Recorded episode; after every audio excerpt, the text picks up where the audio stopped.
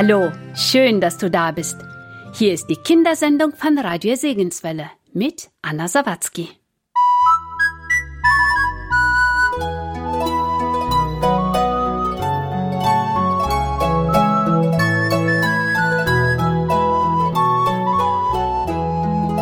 Wenn mein Herz voll Freude ist und die Seele jauchzet, nehme ich meine Haft zur Hand und sing zu Gottes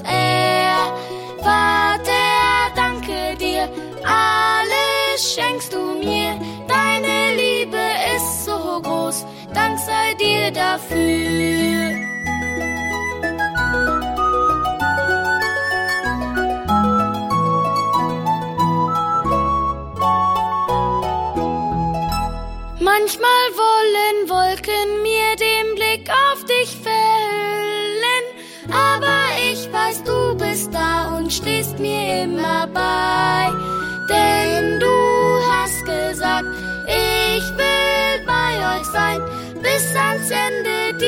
Dieser Welt.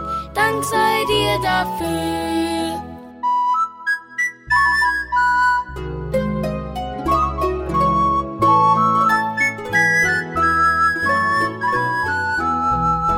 Für dein Tod am Kreuze stamm, Herr Jesus, will ich danken. Und im Glauben nehme ich ein deine Gnaden gab. Und in Freud und Leid schenkst du mir sein. Dank sei dir dafür.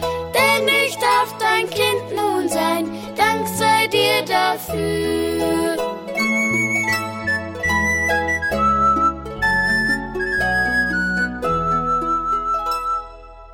Mose lebte in der Wüste bei seinem Schwiegervater Reguel und hütete jeden Tag die Schafe.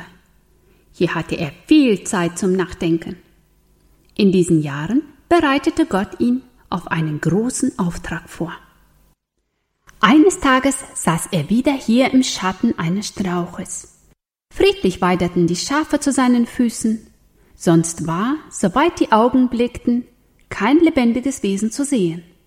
Als er aber den Blick nach oben erhob, sah er nicht weit von sich ein mächtiges Feuer im Dornbusch brannte. Der Dornbusch brannte wohl, aber er verbrannte nicht. Da dachte Mose, ich muss doch hingehen und diese wunderbare Erscheinung genauer besehen. Schon war er ganz nahe. Da, oh Schrecken! Es schallte eine Stimme aus dem Feuer. Wie Donner klang sie, dass die Felsenwände widerhallte und rief deutlich seinen Namen. Mose, Mose. Wie gelähmt blieb er stehen und antwortete, Hier bin ich. Niemand war zu sehen, aber eine Stimme sprach weiter. Tritt nicht herzu, ziehe deine Schuhe aus von deinen Füßen, denn der Ort, darauf du stehst, ist heiliges Land. Mose gehorchte, und was vernahm er dann? Ich bin der Gott deines Vaters, der Gott Abrahams, Isaaks und Jakobs. Da fiel Mose auf die Knie und verhüllte sein Gesicht. Wie dürfte ein sündiger Mensch den heiligen Gott ansehen? Er müsste ja vor Schreck sterben. Und jetzt sprach Gott weiter. Ich habe das Elend meines Volkes in Ägypten und ihre Angst gesehen und habe ihr Geschrei über ihr Drängen gehört. Nun will ich sie in ein gutes Land bringen. So geh nun hin, ich will dich zum Pharao schicken. Du sollst mein Volk, die Kinder Israel, aus Ägypten rausführen. Welch ein gewaltiger Auftrag, welche Ehre. Mose, nun wird dein Jugendplan doch noch erfüllt. Du darfst dein Volk erretten. Wie wird Mose sich gefreut, rasch zugreifen und gesprochen haben. Oh mein Gott, wie gern. Meinst du? Ja, wenn Mose noch der junge, lebensmutige Prinz gewesen wäre. Aber jetzt ist es anders. Der alte Mose erschrak, dass er zitterte. Nein, nein, das kann ich nicht, schrie es in seinem Innern. Das ist so schwer für mich. Und wie er sich auch fürchtete, er nahm sich zusammen und sagte, Wer bin ich, dass ich zu Pharao gehe und die Kinder Israel ausführe? Ich, nur ein Schafhirte, soll ein so ein hohes, wichtiges Werk ausführen? Ich kann es nicht. Und sieh, Gott wurde nicht böse. Er sprach, Ich will mit dir sein. Wenn du alt bist, ich werde nie alt. Wenn du dich zu schwach fühlst, ich bin stark. Aber Mose hatte noch keinen Mut dazu. Sie werden mir nicht glauben.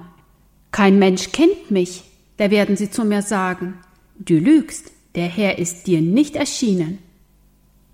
Da sprach Gott, was hast du in der Hand?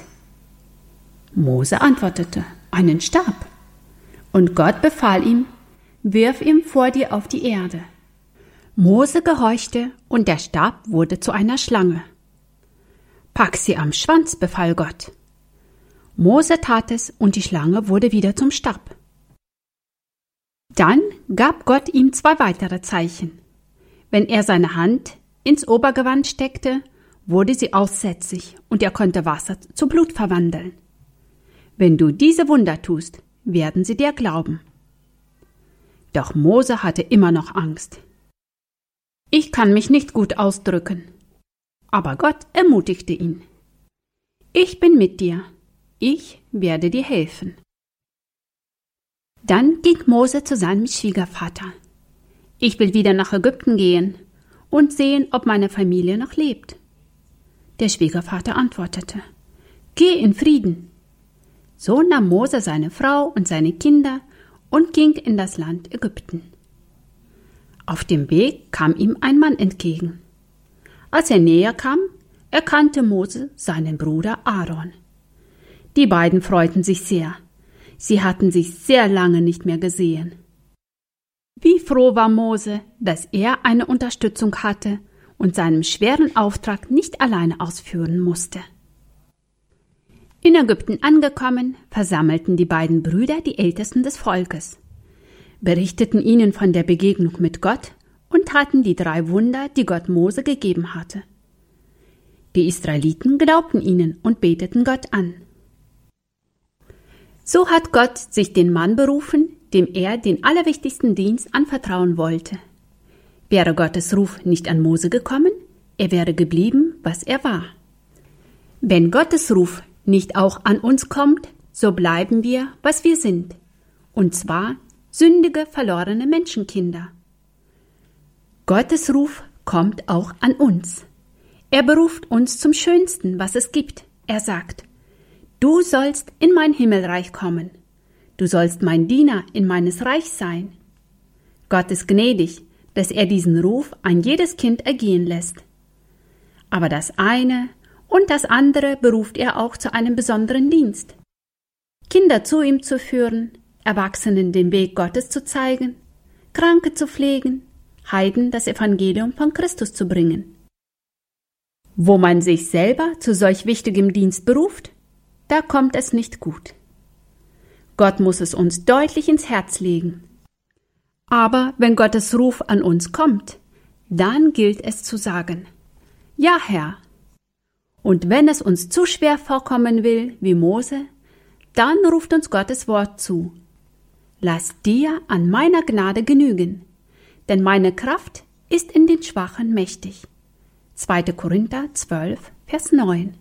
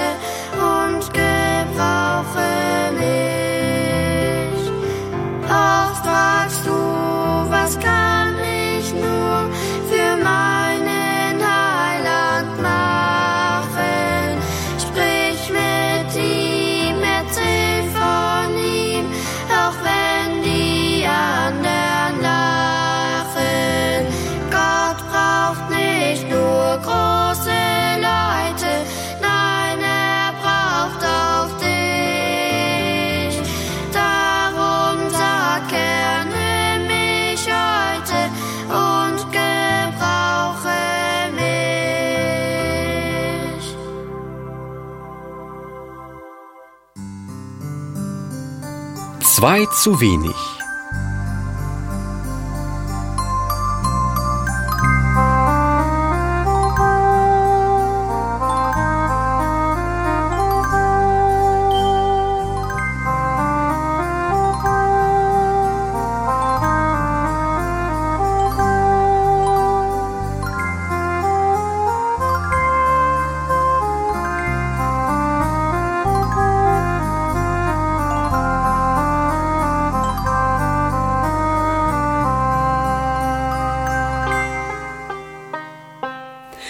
Hier, seht doch nur mal. Anne fegte zur Tür herein und warf sie heftig hinter sich zu. Seht doch mal, Großvater hat mir 25 Öre gegeben. 25 Öre, weil ich in seinem Zimmer Staub gewischt und aufgeräumt habe. Ist das nicht herrlich? Aufgeregt sprang sie durchs Zimmer und sah mit strahlenden Augen zu ihren Schwestern Jena und Maja hinüber, die am Fenster saßen und lasen. Na und? sagte Jena überlegen. Du brauchst damit gar nicht anzugeben. Maja und ich haben genauso viel bekommen, als wir vorhin bei ihm waren. Der kleinen Anna rundes rosiges Gesicht wurde ganz lang und der Glanz in ihren Augen verschwand. Nicht, dass sie den Schwestern die 25 Öre missgönnte. Nein, eigentlich nicht. Sie dachte nur darüber nach, ob sie wohl ebenso viel gearbeitet hätten. Und wofür? Ich meine, womit habt ihr euch denn das Geld verdient? Dabei spielte sie mit ihrem Geldstück und betrachtete die Schwestern mit einem forschenden Blick. Verdient haben wir es nicht.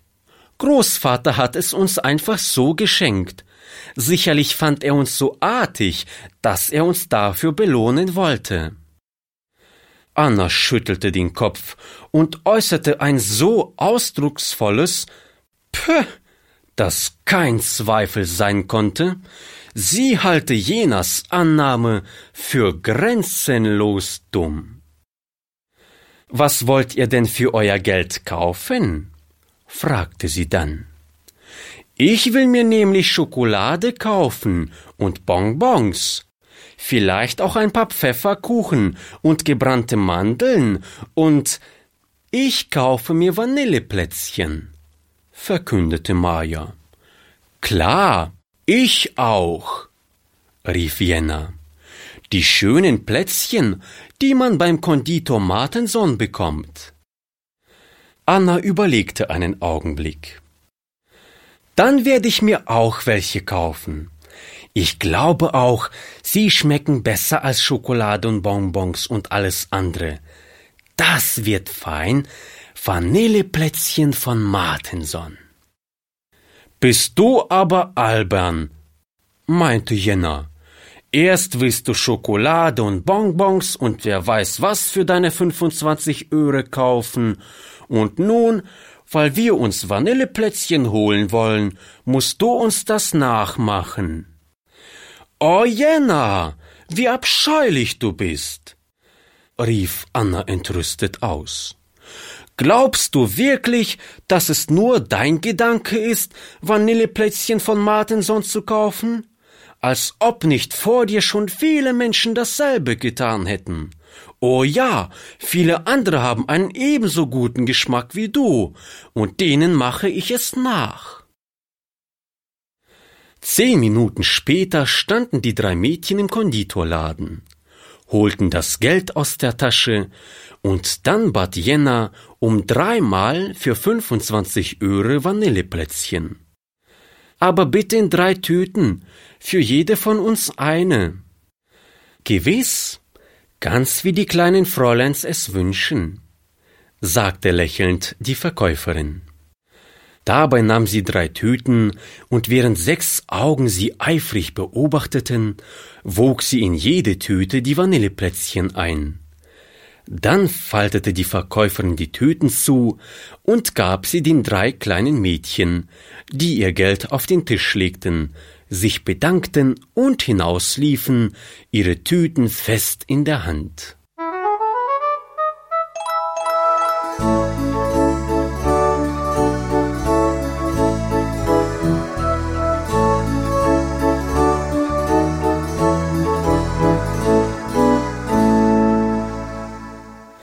In einer kleinen Anlage setzten sie sich auf eine Bank, öffneten die Tüten ganz vorsichtig und zählten nach, wie viel Plätzchen sie bekommen hatten. Und nun entdeckte Anna, dass ihre Schwestern je achtzehn Plätzchen bekommen hatten und sie selbst nur sechzehn. Immer wieder zählte sie ihre nach, aber wie sie auch zählte und suchte und rechnete, es blieb dabei. Sie hatte zwei weniger als Jenna und Maja. Ich will aber ebenso viele haben wie ihr, rief sie entrüstet. Kurz entschlossen lief sie zum Konditorladen zurück und berichtete dort, welch ein Missgeschick sie betroffen habe. Das kommt daher, weil deine Plätzchen etwas dicker sind als die deiner Schwestern, tröstete die Verkäuferin. Da die Plätzchen nach Gewicht verkauft werden, hast du trotzdem genauso viel bekommen wie die anderen. Doch diese Erklärung genügte Anna nicht. Hartnäckig blieb sie vor der Theke stehen und erklärte, dass sie ebenso viele Plätzchen haben wolle wie ihre Schwestern. Dann müssen deine beiden Schwestern dir von ihren Plätzchen welche abgeben, erklärte die Verkäuferin bestimmt. Mit diesem Bescheid musste Anna schließlich abziehen. In ihren Augen standen große Tränen, und ärgerlich murmelte sie vor sich hin So eine boshafte Verkäuferin. Als sie wieder bei ihren Schwestern angelangt war, brach sie in lautes Weinen aus. Ich habe nur sechzehn Plätzchen und ihr achtzehn, das ist ungerecht rief sie, und noch immer bitterlich weinend zählte sie wiederholt die unglücklichen Plätzchen. Aber es waren und blieben sechzehn. Du musst nicht so neidisch sein, Annika, ermahnte Jenna. Mama sagt immer, wir sollen einander alles Gute gönnen. Anna maß Jenna mit einem vorwurfsvollen Blick. So, dann kannst du mir ja eins von deinen Plätzchen schenken, gab sie höhnisch zurück. Jenna überlegte einen Augenblick. Oh nein, das tue ich nicht, weil du so neidisch bist, antwortete sie schließlich und machte ihre Tüte fest zu.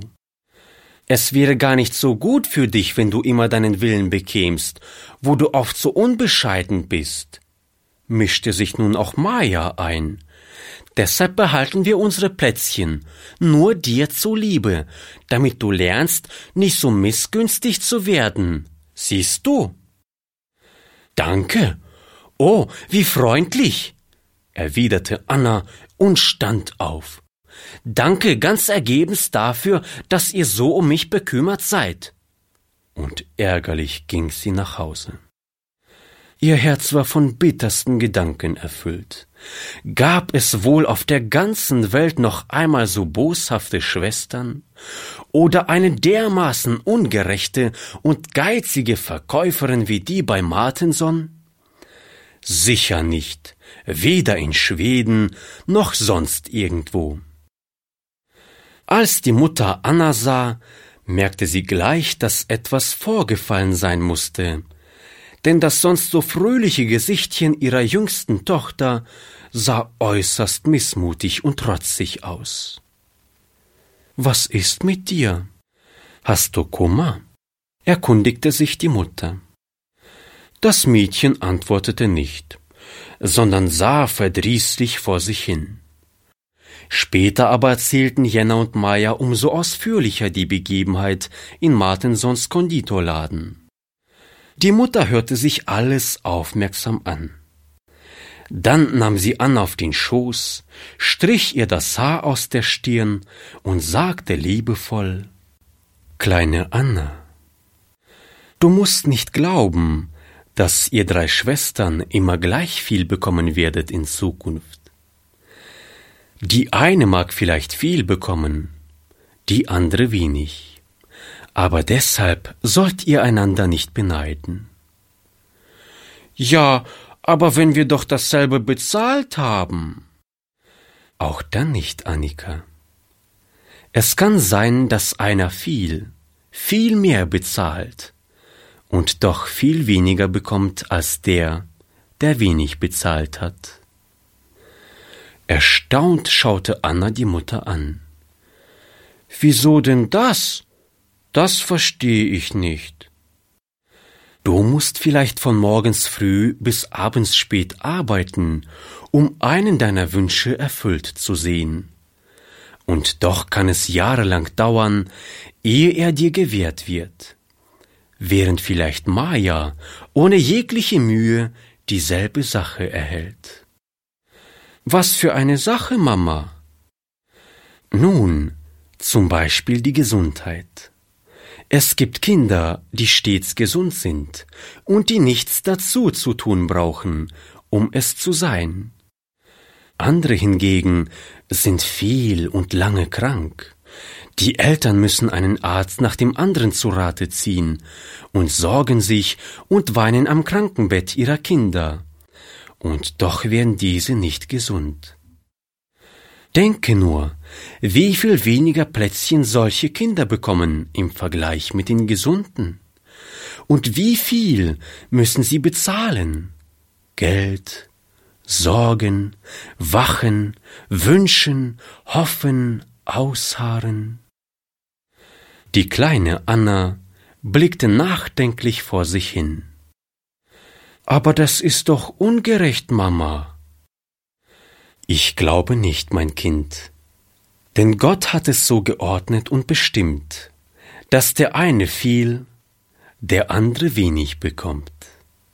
Er lässt es zu, dass der eine reich, der andere arm, der eine gesund, der andere krank ist.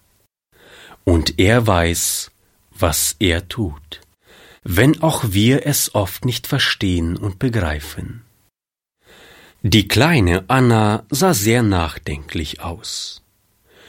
Die Mutter sagte nichts mehr, sondern gab ihrem Kind einen Kuss, hob es vom Schoß herab und ermunterte es zum Spielen.